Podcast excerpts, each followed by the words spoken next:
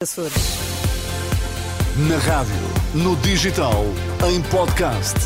Música para sentir, informação para decidir.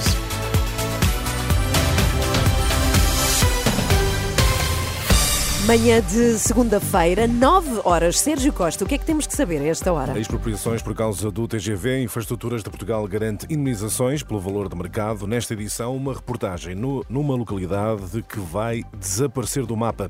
Famílias sinalizadas pelas comissões de proteção de menores porque perdem casa. Nesta edição, a opinião da Rede Antipobreza.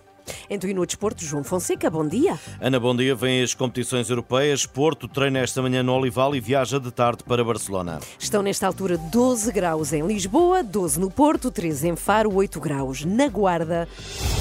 As notícias na Renascença com Sérgio Costa. Infraestruturas de Portugal garante indenizações de acordo com os valores do mercado, em causa as habitações que terão de ser expropriadas devido à construção da linha de alta velocidade. O projeto enfrenta forte contestação por parte de quem ficará sem casa em terrenos por onde passará o traçado da linha. Carlos Fernandes, o vice-presidente da empresa Infraestruturas de Portugal, assegura que os valores eh, propostos vão ter em conta as últimas transações efetuadas nas regiões em causa. Quem vai definir os valores que serão propostos aos proprietários serão peritos que estão definidos numa lista do Ministério da Justiça, são peritos, no fundo, do Ministério da Justiça, que vão com base exatamente em preços de mercado, ou seja, nas últimas transações naquela zona daquele tipo de ativo, serão com base nesses preços que será feita a proposta de preço que será apresentada ao proprietário. A garantia da empresa Infraestruturas de Portugal, mais à frente, a não perder. Reportagem numa localidade que praticamente vai desaparecer do mapa por causa da linha de alta velocidade. Há famílias sinalizadas às comissões de proteção de crianças e jovens em risco porque perderam a casa. Não são uma tendência, são casos pontuais, mas cada vez mais frequentes nas CPCJ da Amadora, Sintra Oriental e Lisboa Centro. As maiores do país. O Jornal Público revela que são sobretudo famílias monoparentais as mais atingidas. Para um padre Jardim Moreira, da Rede Europeia Antipobreza, em Portugal, a maternidade no país está a ser penalizada num quadro que classifica como desumanização. Estamos numa situação em que o capital é que comanda a vida, o mercado cego é que comanda a vida das pessoas e as pessoas são sujeitas ao mercado e tudo depende daí. Este é o grande problema, que estamos numa desumanização. Estamos a caminhar numa discriminação brutal. O padre Jardim Moreira, em declarações ao jornalista João Cunha, há famílias sinalizadas às comissões de proteção porque perderam a casa. Mais de 4 milhões de doses de droga e mais de 340 detidos este fim de semana numa operação nacional da PSP e GNR. Foram ainda apreendidas dezenas de armas na Operação Portugal Mais Seguro 2023. Foram também fiscalizados mais de uma centena de estabelecimentos de diversão noturna com registro de 280 86 autos de eh, contraordenação.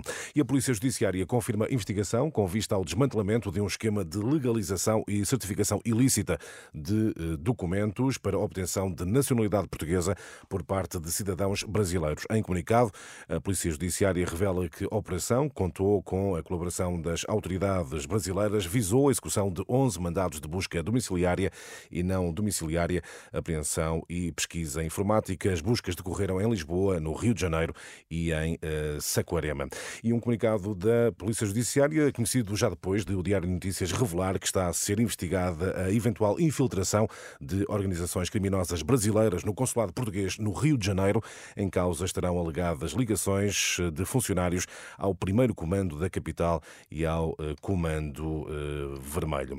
No desporto, João Fonseca, semana de Champions, há treino e viagem do Futebol Clube do Porto para Barcelona. E também expectativa para a recuperação de Pep Sérgio Conceição, aguarda pelo ok do Departamento Médico. Treino no Olival às 11 da manhã, viagem de tarde. Ao final do dia, o treinador dos esportistas fala em conferência de imprensa ao lado de um jogador. Na cidade de Condal, o Barcelona, com Cancelo e Félix, prepara também o jogo e apresenta-se à comunicação social ao final da manhã. Braga e Benfica jogam quarta-feira. Coates igualou ontem Polga, como estrangeiro com mais jogos pelo Sporting.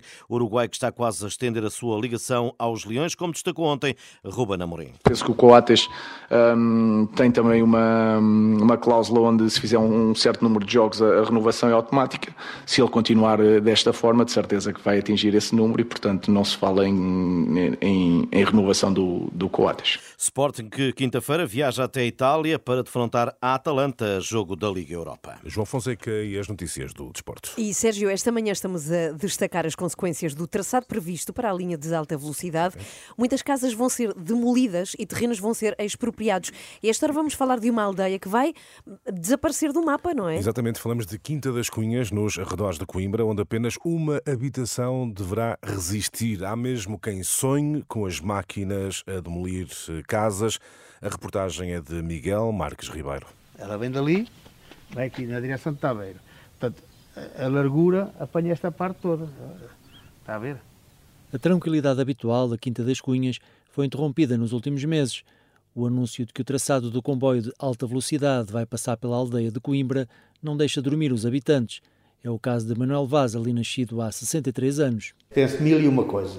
Penso para onde é que eu vou viver, se, se, por acaso a casa for abaixo, penso onde é que eu faço uma casa, penso se compro uma casa, penso se eu vou para longe, depois o resto dos terrenos, as, as nossas coisinhas que temos aqui à volta, eh, fica tudo ao abandono. É muito complicado. Até de noite sonho com, às vezes, com o comboio anda aí as obras, as máquinas a trabalhar aqui a partir de tudo. Pronto, mas é, é difícil. Mas não é só a habitação de Manuel Vaz que vai ser afetada, é a própria povoação da Quinta das Cunhas que corre perigo devido à passagem do comboio de alta velocidade naquela zona. 13, 15, 16 pessoas. 16, 17, 18, 20, 20 pessoas. Nem estava a ver, bem, à volta de 20 pessoas. Quinta das Cunhas deixa de existir. Não há. Fica uma casa simplesmente lá em cima. A poucos quilómetros dali, na vila de Reveles, vive Silvio Heleno, de 71 anos, com a mulher de quem é cuidador. Agora, a chegada da alta velocidade pode obrigá-lo a mudar de casa. Fiquei, fiquei um bocado chateado, porque eu não troco a minha casa por nada, não é? Fiz a casa com todo o amor e não, não estou muito interessado em trocar a casa por nada. E com esta idade. Cerca de 64 moradores do Conselho de Coimbra vão ser afetados pela construção da linha de alta velocidade. Muitos ainda acreditam que será encontrada uma solução que lhes permita manter de pé a sua habitação. Reportagem de Miguel Marques Ribeiro, já disponível e em destaque em rr.pt. Imaginem vocês passarem a noite a sonhar com máquinas que destroem as vossas casas. Não é certamente não, não, fácil, não é?